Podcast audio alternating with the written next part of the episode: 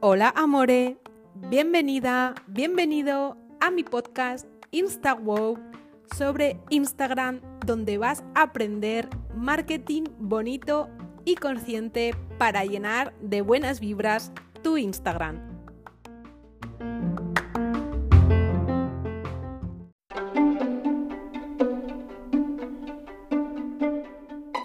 Hola amore, bienvenida a mi podcast de nuevo.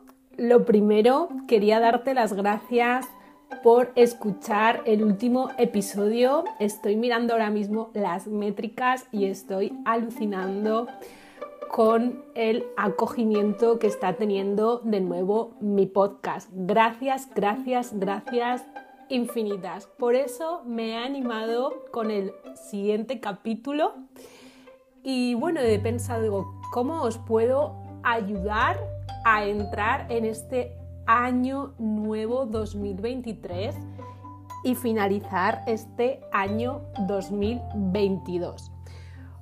Pues se me ha ocurrido hablaros de planificación. Sí, sí, planificación. Mañana ya es Nochevieja, estamos en el. Hoy es, pues eso es día 20. 30, esperar. Hoy es día 30, no sé ni en qué día vivo, es verdad, diciembre tiene 31 días. ¿Vale? Y bueno, eh, estamos casi casi en el último día de, de, este año 2022. No sé cuándo estarás escuchando esto, si lo estás escuchando de los primeros o lo estás escuchando ya en el año 2023. Si es así, da igual, quédate porque no importa cuando empieces a crear tus objetivos y tu planificación. ¿Vale? Entonces, todo lo que te voy a contar, apúntalo porque es oro. Seguro que a principio de año te pusiste unas metas y unos, propósitos que, que cumplir. Yo lo hice en este año 2022 y unos los cumpliste y otros seguro que no. Esto a todos nos pasa, pero bueno, don't worry. No te echas las manos a la cabeza. Eso significa que has estado trabajando, ¿vale? En lo que de verdad te importa. En este caso, dentro de redes sociales, pasa lo mismo. Hay que ponernos unos objetivos a corto, medio o largo plazo. Si queréis llamarlos objetivos SMART, ya podemos hablar si queréis en otro episodio de los objetivos SMART. Pero en este caso os quiero contar algo más sencillito para que empecéis a planificar y es lo que yo hago cada diciembre o enero con mi cuenta de Instagram eh, para poder eh, llegar a los objetivos anhelados, ¿vale? Sobre todo hay que tener en cuenta que Instagram es una red social en la que hay que trabajar mucho, que no se nos olvide y sobre todo estar en continuo aprendizaje. Hay que estar aprendiendo cada día y sobre todo llenarte de paciencia y constancia porque no existen los trucos fáciles ni el crecimiento fácil ni el voy a darte una estrategia y vas a llegar a 10.000 seguidores en un mes. No, si escuchas esto en alguna red social, huye, porque es totalmente mentira, ¿vale? Eh, hay que, yo te soy honesta y si de verdad lo quieres hacer bien, no quieres llenar tu cuenta de seguidores por tener seguidores y hacerlo con seguidores de calidad que sepas que son tu cliente ideal y van a comprar tus servicios o tu producto, quédate porque yo te lo voy a explicar cómo realmente se hace. Eh, sobre todo, yo digo que contra más aprendo, menos sé. Porque esto de las redes sociales es un aprendizaje continuo. Ayer publiqué en mi cuenta de Instagram las novedades que nos va a traer Instagram en el 2023 y hay algunas muy muy interesantes. No te voy a contar nada en este podcast para que vayas ahora a mi cuenta de Instagram arroba Cristina cris.ibanez barra baja y la puedas ver tú mismo. A ver, no significa que haya que implementar todas esas novedades en nuestra cuenta para crecer o para el objetivo que tú tengas, ¿vale? Simplemente hay que hacerlo con cabeza y con conciencia, como siempre digo, para que jueguen a nuestro favor. ¿vale? No todas las cuentas de Instagram son diferentes, todos tenemos un público diferente y, y tenemos que saber qué es lo que les gusta y cómo les podemos ayudar. Eh, no sé si has recibido la newsletter, pero también te lo cuento eh, todo esto y durante todo el año en mi newsletter también te he estado contando eh, tips y trucos y también en mi cuenta de Instagram para que puedas implementar, ¿vale? Estrategias que puedas implementar de una manera más sencillita para empezar con el éxito de tus objetivos. Pero para todo ello, es una de las preguntas del millón que me hacéis, tenéis que saber interpretar vuestras métricas. Las métricas, cuando entráis en una consultoría mía, de las de uno a uno, en un Insta Mentoring, lo que siempre os digo es que las métricas, que los números no mienten y de donde nos tenemos que centrar. ¿Vale? Y Chris me dirás, ¿cómo las mido? ¿Cómo lo interpreto? ¿Qué hago? Vale. Puedo darte pistas, ¿vale? Porque cada post, cada contenido que tú hagas no irá en la misma línea de objetivo, ¿vale? Entonces yo suelo medir las impresiones, los clips que ha habido en tu web, ¿vale?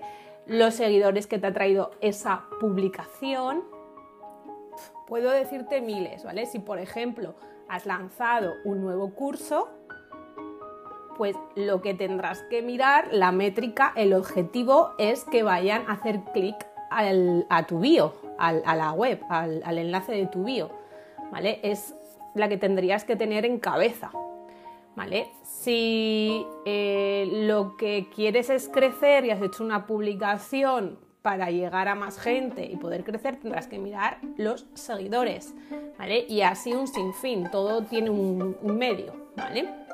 Esto ya depende del objetivo que tengas con cada una de tus publicaciones. Sobre todo, esto es la partida final de todo ello, es muy importante que hagas una auditoría de tu cuenta para conocer lo que está funcionando y lo que no, ¿vale? Me estoy refiriendo no solo a tu bio, si está optimizada o no, también me estoy refiriendo a tu contenido, ¿vale? El contenido es lo más de lo más importante que tenemos en nuestra cuenta. ¿Por qué? Porque es lo que recibe interacción, ¿vale? ¿Y qué es la interacción? La interacción es el engagement de tu cuenta, ¿vale? Es todos los comentarios, los likes, mensajes, todo que recibes en tu cuenta. Si ahora mismo te estás dando cuenta de que no tienes apenas interacción en tu cuenta, alerta roja. Eso es sinónimo de que estás estancada o estancado en tu cuenta de Instagram. Necesitas dar una vuelta a ese contenido y si no sabes qué es lo que les puede interesar a tu audiencia a tus seguidores, pregunta. no hay ninguna herramienta que te sepa descifrar lo que les puede gustar más a tus seguidores que preguntar, ¿vale?